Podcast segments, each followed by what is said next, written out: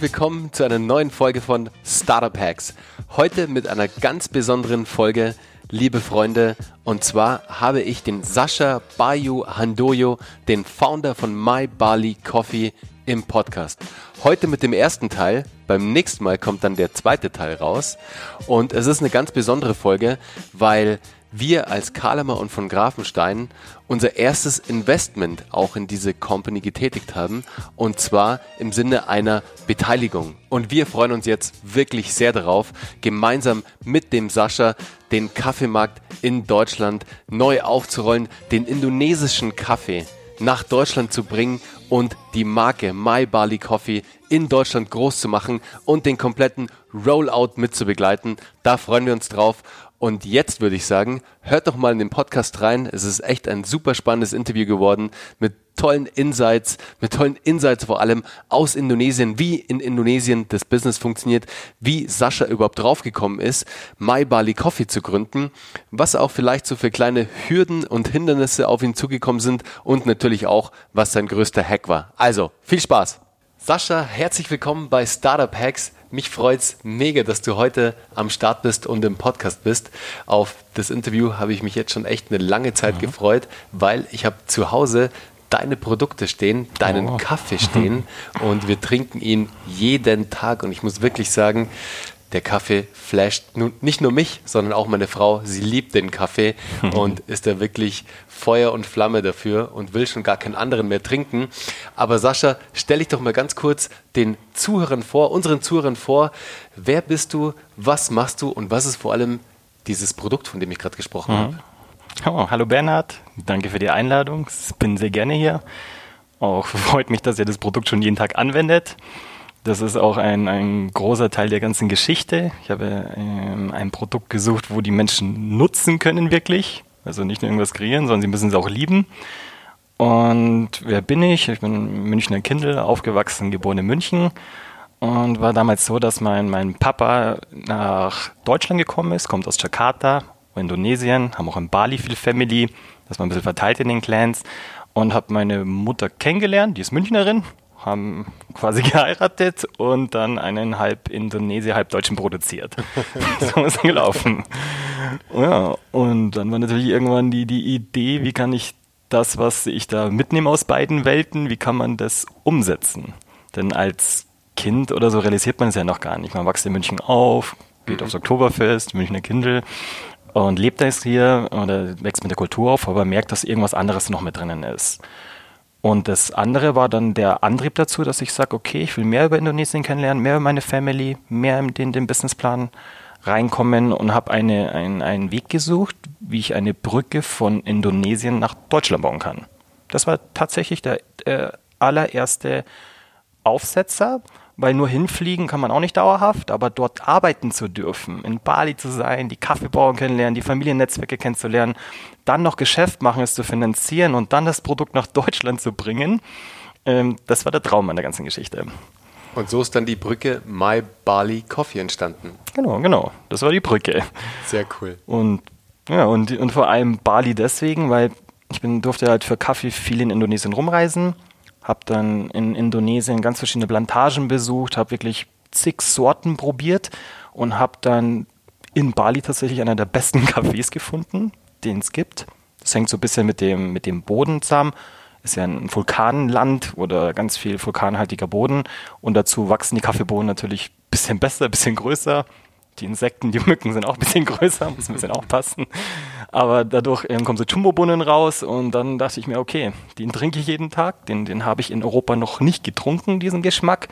Und dachte ich mir, man, das muss ich machen. Also ich habe mich erst in das Produkt verliebt und hatte noch gar nicht die Firma noch im Kopf und habe dann gedacht, okay, wenn es aber funktioniert und ich das Produkt mag und mir jeden Tag schmeckt, muss ich es herbringen. Mhm. Aber hattest du damals dann mhm. auch schon ähm, die Idee für den Kaffee sozusagen oder bist du erstmal ähm, nach Bali gereist sozusagen und hast dich da inspirieren lassen, okay, was mache ich jetzt? Also wie schlage ich diese Brücke? Wird es der Kaffee oder wird es vielleicht auch ein anderes Produkt oder warst du da schon so überzeugt mhm. davon, dass es in irgendeiner Art und Weise der Kaffee wird? Mhm. Das ähm, hängt ein bisschen mit dem Ursprung zusammen, denn, denn, meine Family in Indonesien, wir kommen aus einer größeren Handelsfamilie und der ganze Ursprung war ursprünglich im Kautschuk. Wir haben früher, also tatsächlich fast komplett Indonesien mit Kautschuk versorgt, zu den guten Jahren, wo man noch ordentlich mit den Gummibäumen umgegangen ist, haben das exportiert. Oder mein Opa hat das mit 34, 35 Jahren sehr, sehr weit aufgebaut, durfte auch tatsächlich damals die, die rechte Hand vom damaligen Sukarno Hato, vom Präsidenten sein und hat das irgendwie im Blut gehabt, dieses Handeln die ganze Zeit. Dann hat mein Opa sehr viele Kinder bekommen, also wir haben eine recht große Familie mit, mit zwölf Kids quasi. Wow. Also viele Cousinen, Onkels und alle haben irgendwie welche Geschäftsfelder aufgebaut. Manche erfolgreich, manche haben nur ausgegeben, manche haben gar nichts gemacht, manche sind Mönche geworden. Ganz spannend. Und für mich war das so, dass ich wusste, ich will irgendwas im Handelsbereich machen und hatte das Produkt noch nicht am Anfang. Dann habe ich mir geschaut, aber welche Produkte denn wirklich Sinn machen. Gummibäume, das war nicht so mein Ding. Aber Kaffee war dann so die, die Liebe gefunden. Also ich habe tatsächlich dann durch einen Onkel, der da ein paar Plantagen hat, dann immer mehr das Kaffee kennengelernt durch die Kultur, habe es dann erlernt erstmal und habe gemerkt, okay, das ist es. Ich mag es jeden Tag, ich lieb's und dann war eigentlich das Produkt geboren. Sehr mhm. cool.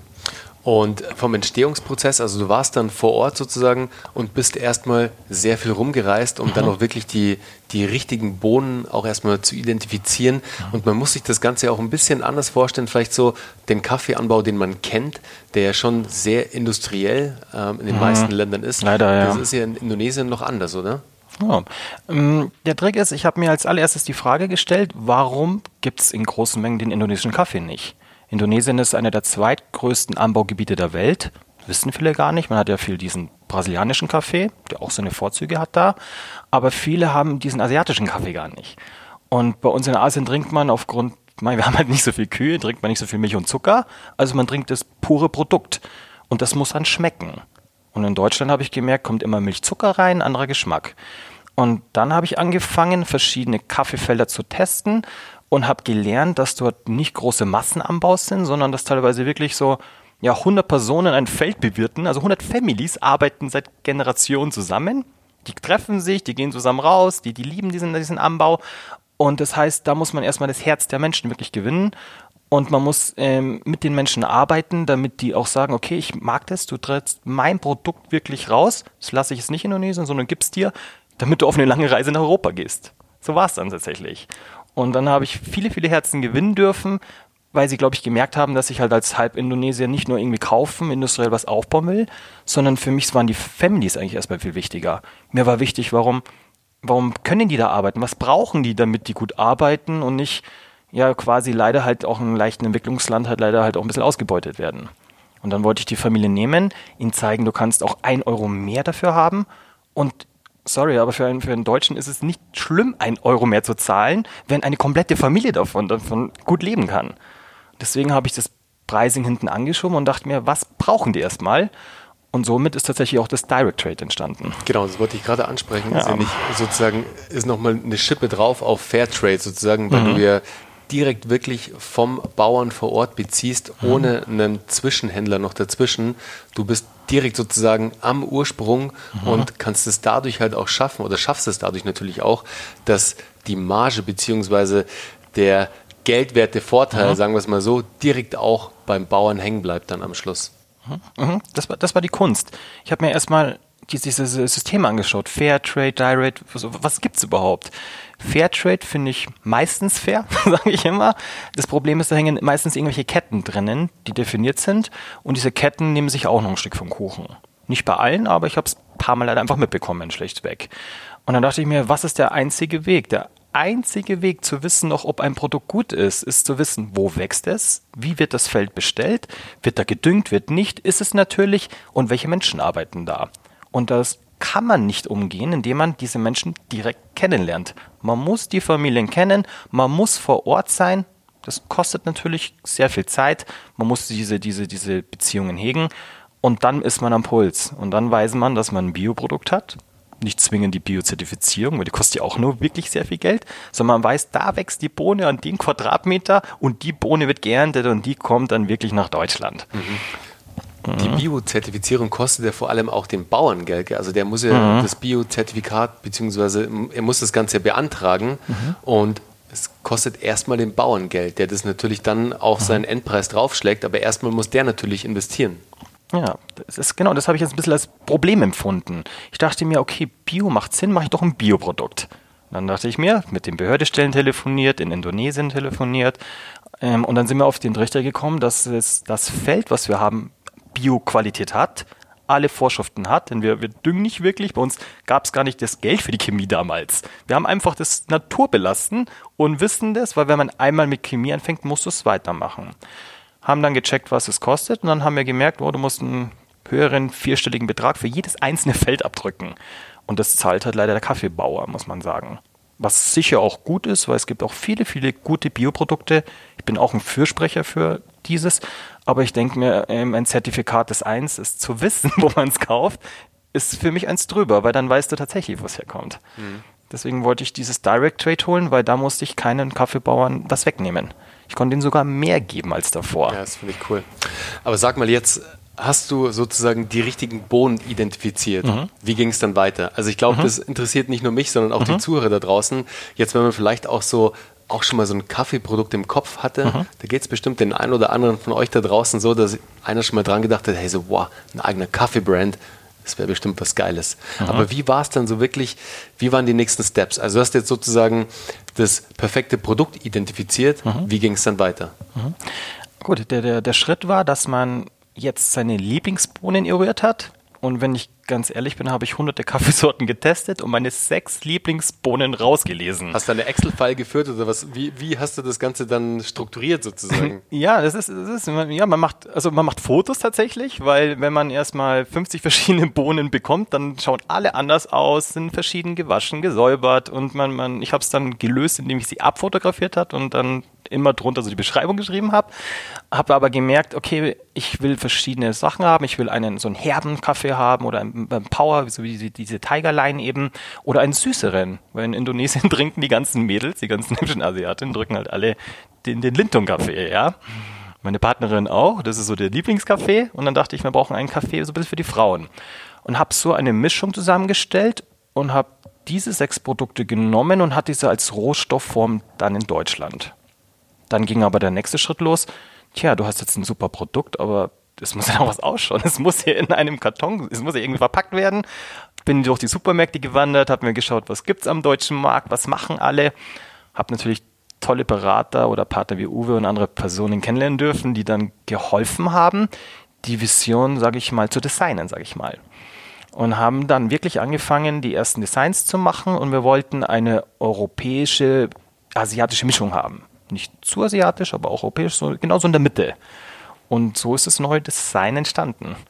Und dann haben wir angefangen, die guten Bohnen in Tüten zu packen und letztendlich dann bis hin auf der Reise bis zum Supermarkt dann zu bringen, ja.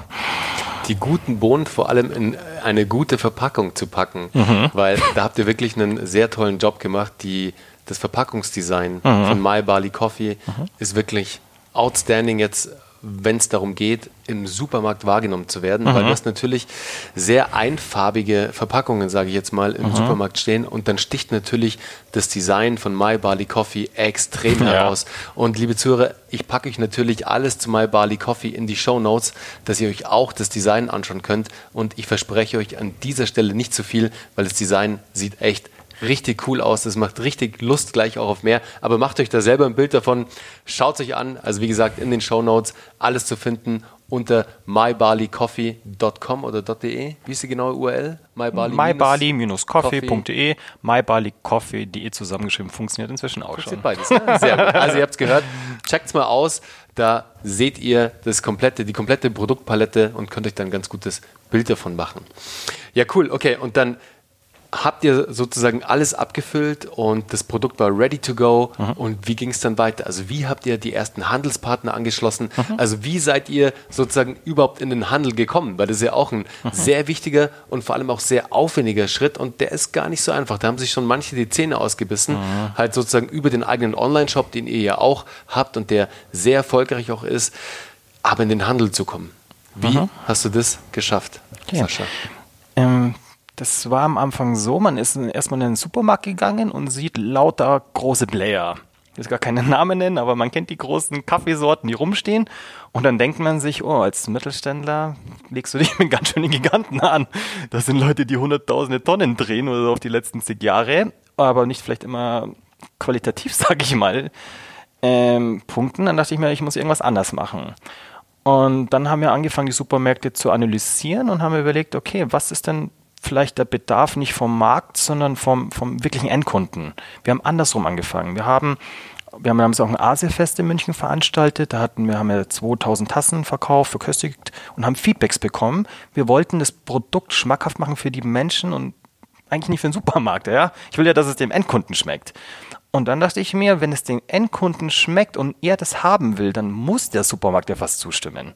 Wenn der Supermarkt, wenn ich hingehe und sage, hier haben wir schon hunderte Tassen verkauft, der Kunde will das, nicht hier, dann ist es ja fast eine Pflicht, das anzubieten.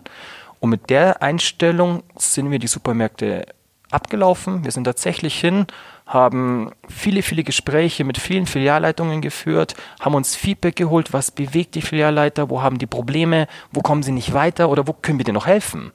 Und haben die Gedanken von Direct wiederbelebt, haben gesagt, wir kaufen es direkt und gehen aber auch direkt an unsere Partner und Handelspartner hin. Nicht mit Massenanschreiben, sondern das Bedürfnis von 100 einzelnen Filialleitern muss man mal kennen. Und wenn man dann erstmal 100 Filialleiter interviewt hat, weiß man, wo es hängt. Und dann haben wir es mit wirklich charmanter Weise geschafft, den Packungen geschenkt, verköstigt und sie von dem Produkt überzeugt. Also war sehr, sehr viel Gesprächsarbeit notwendig, sehr viel Organisation. Mit jedem Gespräch muss man natürlich auch eine Verköstigung im Laden machen. Also man muss schon ein kleines Rad drehen, sage ich mal. Also ist schon mit einem ähm, hohen Aufwand verbunden, dass du dann wirklich auch ja, vor Ort dann ähm, zum erfolgreichen Abschluss kommst. Mhm, ähm, ja. Was war denn so der größte Painpoint von den ähm, Händlern sozusagen? Ähm, also Hauptproblem ist tatsächlich, dass die überflutet werden mit Produkten und es ein paar große Produktpartner gibt, wo die auf Lager halten und die Ware nicht drehen. Da bekommen die einfach irgendwelche Produkte rein, die sie vielleicht gar nicht so stark schaffen abzuverkaufen. Die liegen dann wochenlang rum und bringen halt denen leider auch keine Marge. Und wenn das vielleicht halt noch ein Franchise-Nehmer ist, der wirklich gar nichts hat oder auch davon abhängig ist, lebt er von der Warengeschwindigkeit. Der muss ja auch selber in Vorleistung gehen.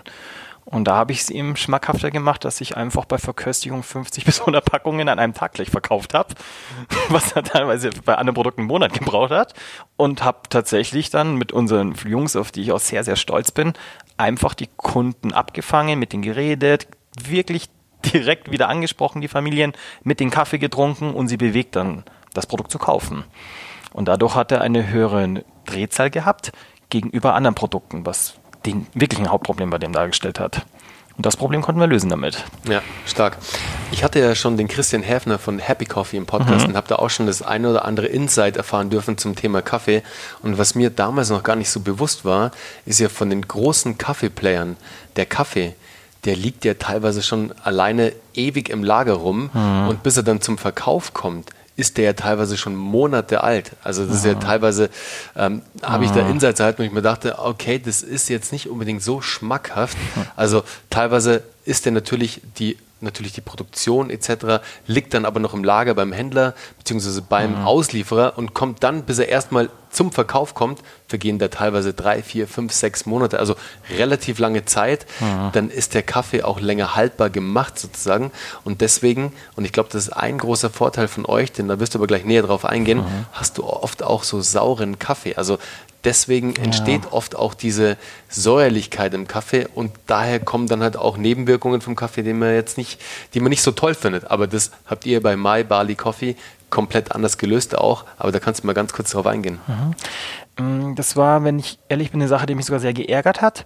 Ich habe ähm, selber, wenn ich mal Kaffee getrunken habe oder auch, wir haben auch ältere Kollegen im Team, wenn die es trinken, hatten die halt immer Bauchprobleme. Und am Anfang dachte ich mir, wie entsteht das? Und habe mich dann mehr und mehr natürlich damit beschäftigt, dass es halt mit einer mit einem zu hohen Säuregehalt zusammenhängt und auch gar nicht bekömmlich ist. Und dann hat es mir den Schalter rausgehauen, wo ich gelesen habe, dass der Deutsche vier bis sechs Tassen pro Tag auf sein ganzes Leben trinkt. Und jetzt dürfen wir ja nicht vergessen, was wir uns jeden Tag zuführen, wir Menschen. Wenn wir pro Tag vier Tassen trinken, mal 50 Jahre, was sich dann da an Gift anhäuft im Bauch und wo wirklich langfristige Beschwerden stehen, was man vermeiden könnte. Und es gibt ja auch einen Grund, man darf ja nichts sagen, aber es gibt viele Asiaten, die sehr alt werden. Da gibt es asiatische Länder und Japaner, die die höchsten Durchschnittsalter überhaupt haben. Warum ist es so? Weil sie gesund mit sich umgehen und gesunde Sachen zuführen. Und die industrielle Röstung, die du ansprichst, hat auch oft das Problem, dann hat man, man hat halt Großkonzerne, ich verstehe es ja, sie wollen ihre Masse ja produzieren, aber da werden halt mal schnell äh, ein paar Tonnen in einer Minute pressgeröstet. Das kommt, in, kann man sich vorstellen, wird alles reingekippt, eine Minute ultra hoch erhitzt und dann ist es fertig. Und es ist bewiesen, dass diese kurze, schnelle Röstung unglaubliche Säuren auslöst, die gar nicht bekömmlich sind. Und davon wollten wir weg. Wir haben gesagt, okay, ist tatsächlich so. Zurück zur feinen Handarbeit. Lieber selber vernünftig produzieren, sich ein bisschen mehr Zeit lassen, hat aber langfristig viel mehr Qualität davon. Mhm. Also dieser extra Schritt ist ein Umweg, den wir gehen. Dass es frisch herkommt, dass es frisch geröstet wird und schonend geröstet wird. Also tatsächlich mit einer längeren Zeit. Aber auf der anderen Seite, wenn ein Mensch davon 40 Jahre besser leben kann, dann war diese eine Stunde Aufwand Gold wert. Definitiv. Vor das allem, wenn du dir so eklige Sachen wie Sodbrennen etc. sparen kannst. Ja. Ganz im Ernst, da zahle ich gerne ein, zwei Euro mehr für den ja, Kaffee, klar. wenn ich dafür den Kaffee wirklich auch genießen kann und keine gesundheitlichen Beschwerden oder irgendwelche Beeinträchtigungen deshalb habe. Deswegen finde ich das super. Ich habe da auch so ein geiles Beispiel oh. mit den Bauarbeitern, oh, ja. wie ihr da drauf gekommen seid.